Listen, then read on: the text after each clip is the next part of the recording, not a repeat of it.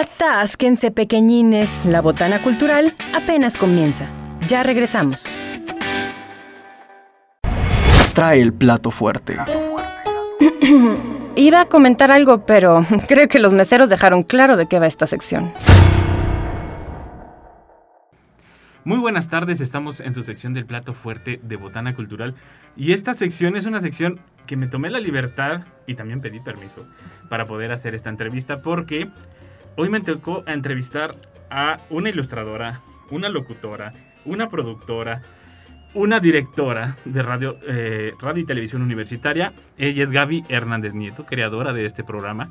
Y tenemos mucho de qué hablar, yo creo que media hora no nos va a ajustar, pero vamos a hacer lo mejor que podamos. ¿Cómo estás, Gaby? Nico, qué gusto que me estés entrevistando, qué gusto platicar contigo, con todo el equipo de Botana.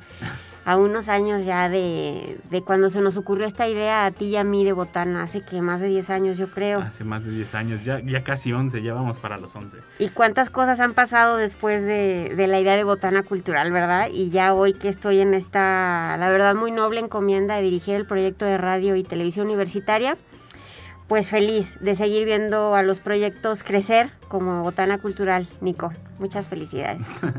y también, de hecho, quería, quería, yo empezar la entrevista por este sentido, porque yo quiero también que te conozca un poquito la gente, porque luego nada más ven a la figura, ven a la persona que está adelante, pero también tienen que saber un poquito de cuál es el recorrido, ¿no? Cómo llegó hasta ahí. Eh, primero, platícanos. Tú tuviste un recorrido por la División de Difusión Cultural y dinos cómo te sirvió esto para las producciones de Radio Universidad y además porque lo supiste explotar muy bien, porque hay muchos, sino que lleno y varios compañeros que hemos conocido, artistas, dentro de tu nueva programación, contenidos muy interesantes. Entonces, platícanos, ¿cómo fue esta etapa? ¿En qué te ayudó? ¿Cómo creciste junto con esta etapa? Híjole, no, pues a ver, creo que a todos nos define lo que leemos, lo que escuchamos, a las personas que conocemos en el transcurso de nuestras vidas. Y para mí haber trabajado en la División de Difusión Cultural junto a Cintia Valle, a Lucy Delgado, también de hecho radio y televisión era parte de difusión cultural, entonces por ejemplo Lalo Carrillo tiene también siendo mi compañero. De hecho, con Lalo armamos las primeras cortinillas de Botana Cultural. Entonces, haber tenido esta experiencia de trabajar en la división me rodeó de muchísima inspiración porque estaba en contacto con grupos artísticos, con en, la escena cultural estaba ahí inmersa, ¿no? Desde el área de promoción. La agenda además tenía los cursos y talleres del Departamento de Articultura, entonces también tuve un acercamiento bien interesante con los maestros, ¿no? Con esta eh, parte de la, de la formación artística. También estuve, obviamente, pues muy, muy en contacto con las sedes culturales, ¿no? Y, con todo lo que involucra una programación cultural, pues de ahí yo me nutrí muchísimo. Y después, cuando empezamos a producir botana cultural, promoción el área se empieza también a extender en otros sentidos. Entonces no nada más ya eran los grupos artísticos de la universidad, ni tampoco nada más nuestras sedes o nuestros cursos, empezamos a rodearnos en un aparato bien interesante cultural de la ciudad, el estado y más allá, ¿no? Entonces estuve en contacto con proyectos muy, muy grandes. Eh, Feria del Libro. Eh, eh, armamos también muy buenas relaciones, ¿no? Tanto como acuerdos, como convenios con museos, la Feria del Libro. En realidad el, camino en la División de Difusión Cultural fue muy enriquecedor, muy, muy enriquecedor me dio herramientas muy valiosas, conocí a muchísimas personas, construimos proyectos de maneras muy distintas, entonces también aprendí ¿no? que una feria de libro, una zona de niños se construye de una manera, utilizas herramientas también con la vinculación, invitas a los estudiantes, ¿no? Y en el Festival de Cine, por ejemplo, es otra cosa muy distinta. Ahí también es una logística muy pesada porque tienes artistas nacionales e internacionales, entonces cada proyecto te da nuevos aprendizajes. Y creo que yo aprendí muchísimo en todos esos años, ¿no? Y me sirvió muchísimo cuando el rector Alejandro me invita a dirigir este nuevo proyecto de radio y tele, porque estaba muy en contacto con las expresiones artísticas de la ciudad, también con grandes proyectos, y eso en una estación, ¿no? Por ejemplo, en el caso particular de Radio Universidad, que es una concesión pública universitaria, Eso es importantísimo porque la radio universitaria es esta propuesta alternativa, ¿no? Donde tienen que estar los artistas, los gestores, los personajes de la ciudad, los maestros, los niños, ahí tiene que estar la comunidad. Entonces, Radio Universidad es un proyecto ciudadano, además de universitario. Eso es lo más hermoso que creo le puede suceder a una a una estación, a una concesión universitaria. Y en ese camino estamos, ¿no? Abriendo las puertas. El equipo no para de trabajar. Eh, estamos ahorita de verdad lanzando temporadas de contenidos. En enero vienen otra vez 11 Está pasando ya, tenemos aquí la primicia. Está pasando lo de siempre que no te dejo hablar, Nico, discúlpame. No, y espérense, eh, lo que pasa también es que quiero que noten que Gaby se está entrevistando sola, porque estoy tachando cada una de las preguntas que ya contestó sin tener que haberla hecho. Por eso te pregunté este, este antecedente que tenías, porque quisiera que le platicaras o que pudieras darle una idea a la gente que nos está escuchando, porque luego muchas veces piensan que es muy fácil. y, y, esta precisamente esta manera de construir un proyecto para conectar con el público, porque muchas veces la idea está ahí, pero bajarlo a, por ejemplo, a un programa de radio, a que se adapte, es muy difícil. Y por eso te, te pregunté el antecedente, porque tú tuviste que bajar actividades para niños para adaptarlas a la feria, actividades para adaptarlas a talleres y demás, ¿no? ¿Podrías platicarnos cómo ha sido este proceso? Porque también tú has ido educándonos, me sumo en este nuevo sistema que tienes, para que veamos lo que se necesita hacer y lo que tenemos que cumplir para hacer un nuevo programa. Sí, fíjate que me sirvió muchísimo haber sido productora y conductora de un programa durante muchos años ya había herramientas en la estación que yo aprendí a utilizar y que eran muy buenas, ¿no? Este tema de tener una escaleta, Lalo a mí me enseñó muchísimo en el tema de la composición sonora, ¿no? Entonces yo estaba muy familiarizada con los procedimientos. Sin embargo, cuando yo entro ya a dirigir el proyecto, también yo tenía nuevas iniciativas que aportar al respecto. Y hablando ya como este proceso de cómo construir el proyecto de Radio Universidad, es difícil, sí, pero también como es un proyecto ciudadano muy noble, Nico, es decir, eh, la gente aquí que se acerca, los personajes, los maestros, los estudiantes, los artistas o los gestores que se acercan con la iniciativa de traer un proyecto de radio, son colaboraciones voluntarias. ¿Qué quiere decir? Que ya en automático viene la vocación y la pasión en ese proyecto, ¿sí? Entonces, cuando tú tienes esas dos herramientas, es muy fácil trabajar juntos. Entonces, sí hay filtros, claro, y hay una estructura, y no todas las ideas pueden hacerse programas, porque pues la, barra programática, digamos, tiene horas al aire y no podemos meterlas todas. Pero, digamos, en este tenor de abrir las puertas, cuando alguien llega con un proyecto o con una idea, lo primero que les pido es pues que lo presenten en proyecto, ¿no? Porque ideas no pueden, no se pueden materializar en programas, tienen que ser proyectos las ideas es el primer paso y de ahí, claro que entre mejor sea una idea, pues mejor va a ser el proyecto. Pero lo primero es darle las herramientas. Entonces, inclusive les damos hasta un ejemplo de proyecto, ¿no? De cómo podrían plantear su iniciativa, porque la estación está abierta, ¿sí? Una vez que se reciben los proyectos, ahí sí empiezan a revisarse los proyectos. Em, tenemos a nuestro Consejo Ciudadano que también aporta todo el tiempo retroalimentación a la estación y también nosotros tenemos muchas herramientas que nos ayudan a tomar esta decisión y que las tomamos en conjunto. Y una es nuestro plan institucional de desarrollo, ¿no? Donde vienen muy claros cuáles son también los ejes a los que la estación tiene que responder, ¿no? Eh, el plan de trabajo de nuestro rector también es importante para tomar decisiones porque vamos acompañándolo, vamos siendo parte de un proyecto, ¿no? Entonces, con todas estas herramientas que te estoy platicando, se eligen los proyectos, pero ahí no acaba el show, porque los proyectos, seguimos en este camino, pueden sonar muy bien, pero todavía no son programa, ¿sí?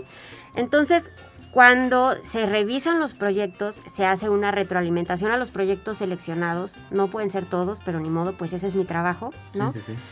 Vienen a una, a una reunión las personas, les hacemos ese feedback y si ya cuando queda bien el, el, proyecto, les hacemos a veces ajustes como tanto como estéticos como un poquito inclusive ya de estructura, ¿no? Empieza a hacer la parte de piloto. Y esta es una de las, de las fases también más complicadas. Y de hecho esta fase de los pilotos la coordina directamente Lalo. Porque él es, o sea, Ale que va acompañando todo el proceso, a la hora de entrar a pilotos, pues ahora sí, va con Lalo. Y empieza esta parte de hacer su piloto. Y entonces los proyectos ahí se ponen a prueba, ¿no? De si esto, esta maravillosa idea se respira, ¿no? Esta pasión de la que están hablando se, se, transmite a la audiencia. Eh, el mensaje es honesto. O por ejemplo, en documento, y eso es un error muy frecuente, en documento se habla sobre hacer el conocimiento accesible, que los contenidos sean fluidos, ¿sí?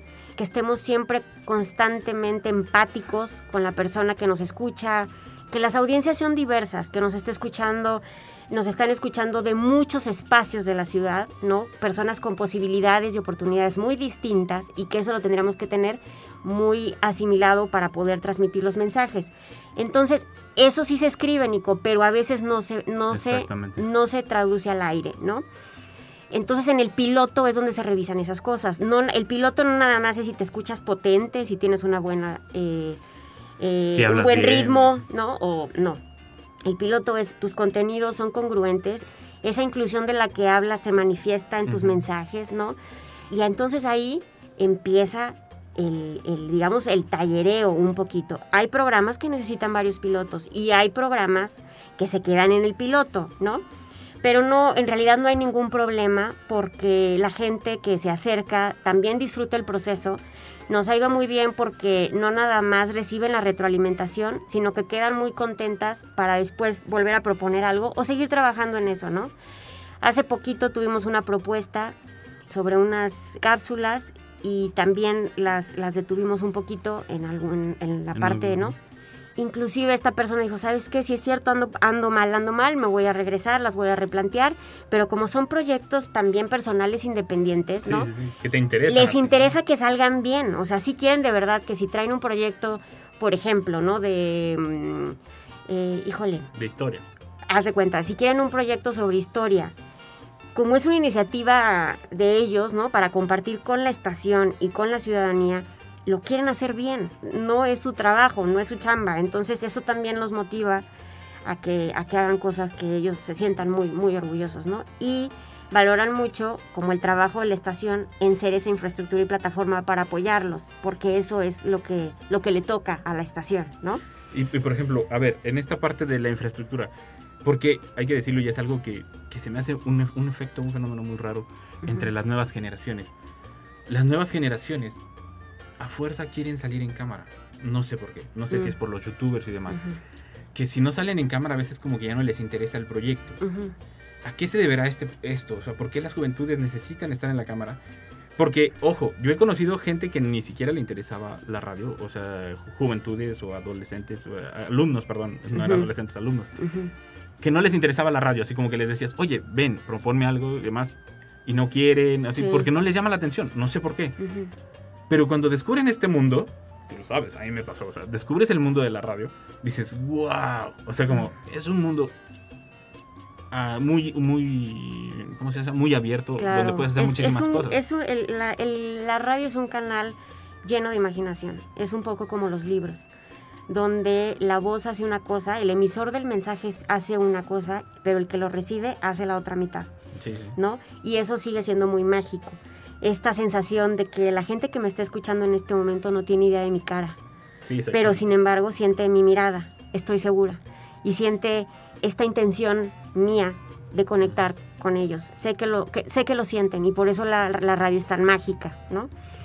Eh, en, el, en, el, en, este aspecto que mencionas, que, que sí es bien interesante este fenómeno, que ya ni siquiera es tanto de las juventudes, creo que ya es de muchas, muchas generaciones. Y ojo, este el fenómeno es muy raro. Porque no quieren, si quieren salir en video, no quieren salir en radio, pero quieren hacer podcast.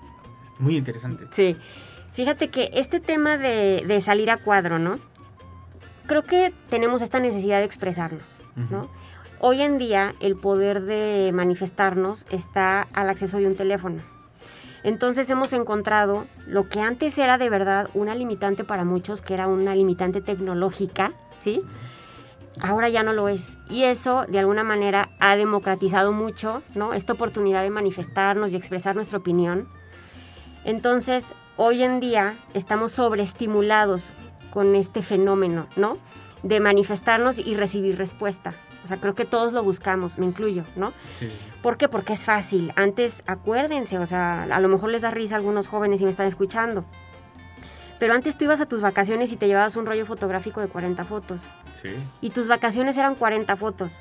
Y las tenías que escoger muy bien. Las tenía, y bueno, y además cinco se velaban. Sí. Y luego después tú hacías un álbum, ¿sí? Y ese álbum, o sea, las fotos de tu viaje, solo las veían los que iban a tu casa. El, Sí, clásico, ¿no? De, ay, les vamos a enseñar nuestras vacaciones. Y abrías el álbum, ¿sí? Pues lo mismo en la boda. ¿no? Bueno, hoy en día tú estás todo el tiempo subiendo tu vida y es instantáneo, ¿sí? Entonces, y hay como numerosos estudios que eh, ya comprueban que esta sensación de sentir la aprobación de la gente, porque además es una necesidad humana desde hace mucho tiempo, ¿no? La aprobación y saber quiénes somos, qué es la identidad. Bueno, pues las, las redes y además ahora los nuevos eh, herramientas tecnológicas a las que tenemos acceso, pues nos dan esta respuesta, ¿no? A esta necesidad humana. Entonces, eso pareciera, ¿sí? Que hace a un lado a los medios, pues porque pareciera que no, no son necesarios, ya todos nos podemos opinar. Pero también lo que sucede es que este mundo donde todos nos expresamos, donde cualquiera tiene el derecho y eso es increíble, ¿sí? También es muy caótico. Es un mundo muy lleno de caos porque hay demasiada información y eh, hoy en día ya hay además, por ejemplo, ay, ¿cómo, ¿cómo comentarlo? Ya hoy en día se han aprovechado también Sí. muchas estructuras para controlar esta aparente libertad, ¿sí? ¿A qué me refiero? Pues bueno, desde las mismas plataformas que diseñan algoritmos para mostrarnos solo lo que Lo que ellos conviene. consideran, exacto, para ciclarnos en los mismos temas, o desde eh, Las fake news. a, a las fake news que solo, que para eso están diseñadas, ¿no? Para, di- como distractores eh, totalmente estratégicos de algunas eh, agendas o, ¿no? Eh, los bots, por ejemplo, que también Sí. son ya este, espacios, ¿no? Este, prácticamente como oficinas de, de gente troleando las cuentas también, haciendo alboroto, ¿no? Entonces, en este caos, y Son en los este... porros de la digital, ¿no? Esa- entonces en este caos y en, en este como también desorden que hay, pues seguramente vamos a ir madurando en el camino.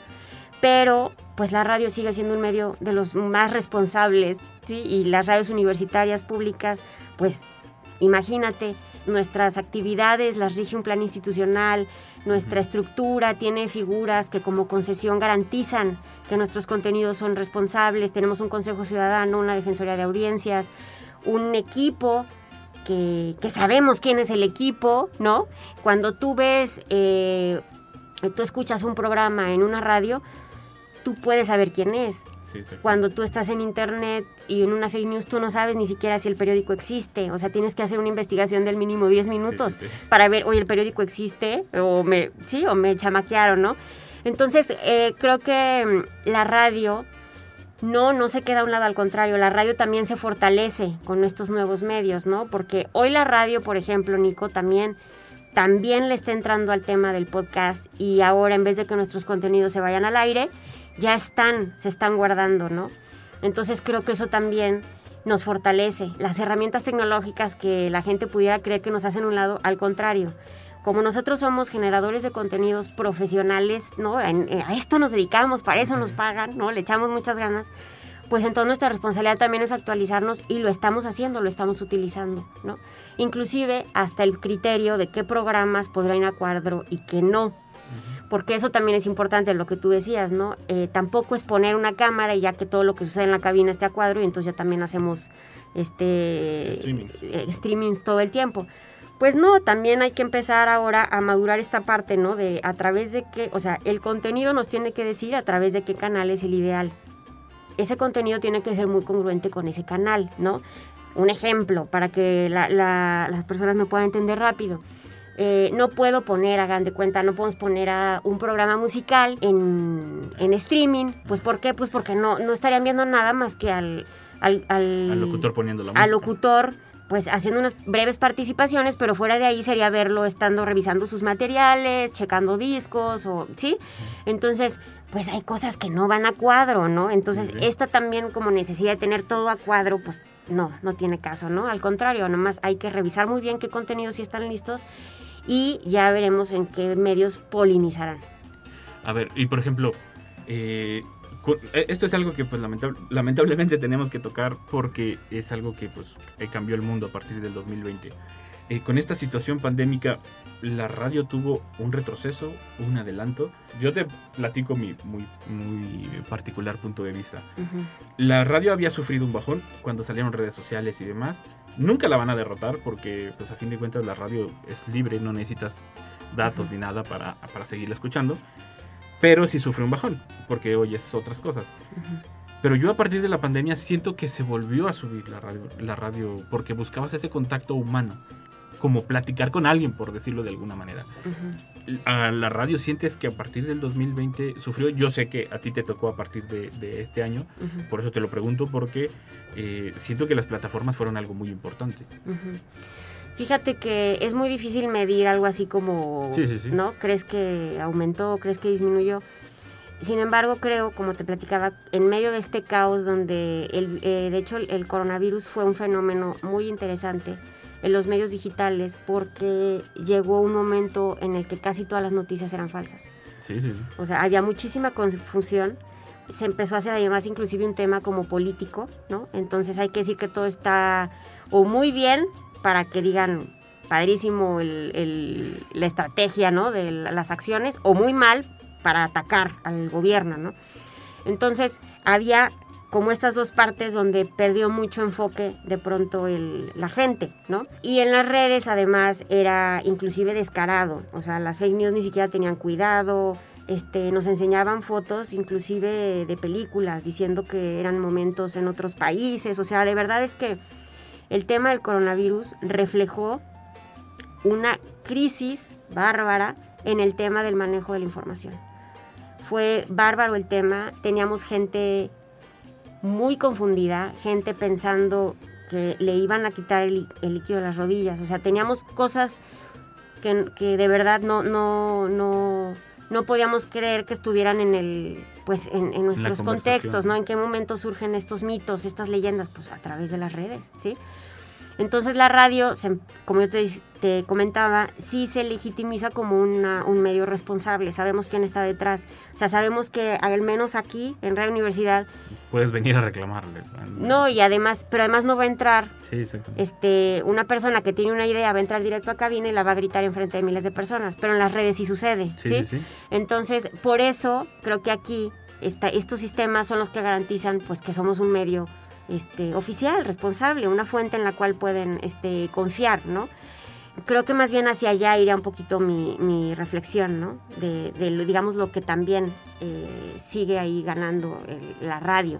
Ahora, la radio no es que esté en competencia con las redes, Nico, porque inclusive la radio ya está radio online, ¿sí? O sea, también es un poquito como... Exactamente. La radio, la radio no nada más es el aparato. Eso es importante que la gente lo entienda porque en realidad la radio es este lenguaje es como pensar que la tele ya no es tele porque está en la, ahora es pantalla plana, ¿sí? o algo así. Entonces también lo que mi reflexión iría es, a ver, no, la radio no es el aparato, ¿sí? Es como si los libros, cuando ahora ya son electrónicos, digan, ya no existían los libros, ¿qué pasó? No, a ver, la literatura sigue, nada más cambia de formato. La radio va a seguir, nada más va a cambiar a lo mejor de formatos, ¿sí? Ahorita estamos en AM, en FM y en HD. Después unos, quién sabe, quién sabe, a ver hasta, hasta dónde nos vamos, ¿sí? Pero la radio, la radio, la radio, este gran como sistema de generación de contenidos, ¿no? A través de la voz, de la producción, del relato, de la crónica, del reportaje. Eso es la radio y mientras nosotros como concesión pública universitaria nos concentremos en hacer contenidos de calidad, lo estamos haciendo bien. Mientras concentremos nuestros contenidos en que sean formados por diferentes tipos de personas, ¿no? Por que podamos convivir entre las diferencias, que podamos refrescarnos todo el tiempo, entonces lo estamos haciendo bien. A donde lleguemos y a donde viajemos, estaremos a salvo y estaremos conectando. Ya nos quedan pocos minutitos. ¿Cuál es el futuro de Radio Universidad? ¿Para dónde quieres que vaya? Fíjate que a mí me encantaría obviamente, ¿por qué no? Que empezáramos también en frecuencias en Río Verde, en Matehuala, en Salinas. Y ahorita si me está escuchando el rector va a decir, ay, Dios mío. pero sé que es un gran trabajo, pero eh, la verdad es que el proyecto va muy bien, Nico. Hemos, la verdad, hemos duplicado contenidos, estamos estrenando identidad sonora, tenemos nuevos canales, ¿no? En este, justo en este tema de, de que la radio ahora viaja de nuevas maneras. Entonces, uy, eso está increíble. Y sé que además es, un, a lo mejor no es en corto ni a mediano plazo, a lo mejor no me toca a mí, pero claro que estoy segura que la universidad sí tiene, porque fortalece hoy en día el proyecto muchísimo, el, apoyo del rector ha sido constante todo el tiempo, él, él, me ha apoyado en la dirección de este proyecto. Entonces a lo mejor no sé si nos toque juntos o, les toque a los del futuro, pero sin embargo estoy segura que Radio Universidad llegará a, a mucho más municipios del estado y podremos seguir compartiendo con más, más gente lo que estamos este, gestando. Ya nada más para despedirnos, ¿nos puedes compartir las redes sociales, las páginas, para que sepan todos y cada uno de los lugares donde pueden encontrar las nuevas programaciones, donde pueden encontrar las frecuencias? Bueno, tenemos nuestra página que es www.radio y televisión uaslp.mx. Tenemos nuestro Facebook que es Radio y TV UASLP. También tenemos Instagram idéntico, Radio TV UASLP. Abrimos el TikTok, diviértanse un ratito con nosotros. Ahí no es informativo, en realidad solo estamos jugando con los productores, con el, digamos, con esta atmósfera radiofónica de y televisiva también, entonces nos la pasamos muy bien. Y bueno, cerrar, porque en redes lo estoy diciendo justo, pues que radio es también, es radio y televisión universitaria, somos un sistema de medios que genera contenidos, ¿no? En este caso estamos hablando de Radio Universidad pero los contenidos en realidad viajan también por nuestros canales de YouTube y ahí es donde televisión universitaria es el, digamos el canal y el generador y tenemos ahí UASLP en vivo, que son las transmisiones, Playa la Historia y también radio y televisión UASLP en YouTube. Y me faltan algunos, pero ya se nos acabó el tiempo. Tenemos ahorita 16 canales, Nico. Ay, son bastantes. Sí, ahorita también este, son bastantitas. ya se trabó aquí por las señas. Eh, muchas gracias por acompañarnos, Gaby. Sabes que este es tu programa. Básicamente lo creaste. Esto fue Botana Cultural. Nos estamos escuchando todos los martes y viernes de 2 a 3 de la tarde. Recuerden sintonizarnos por el 88.5 FM y 91.9 FM en Matehuala. Eh, hasta la próxima. Muchas gracias, Gaby. No, gracias a ti, Nico. Muchísimas gracias. Qué gusto estar con, con todos ustedes.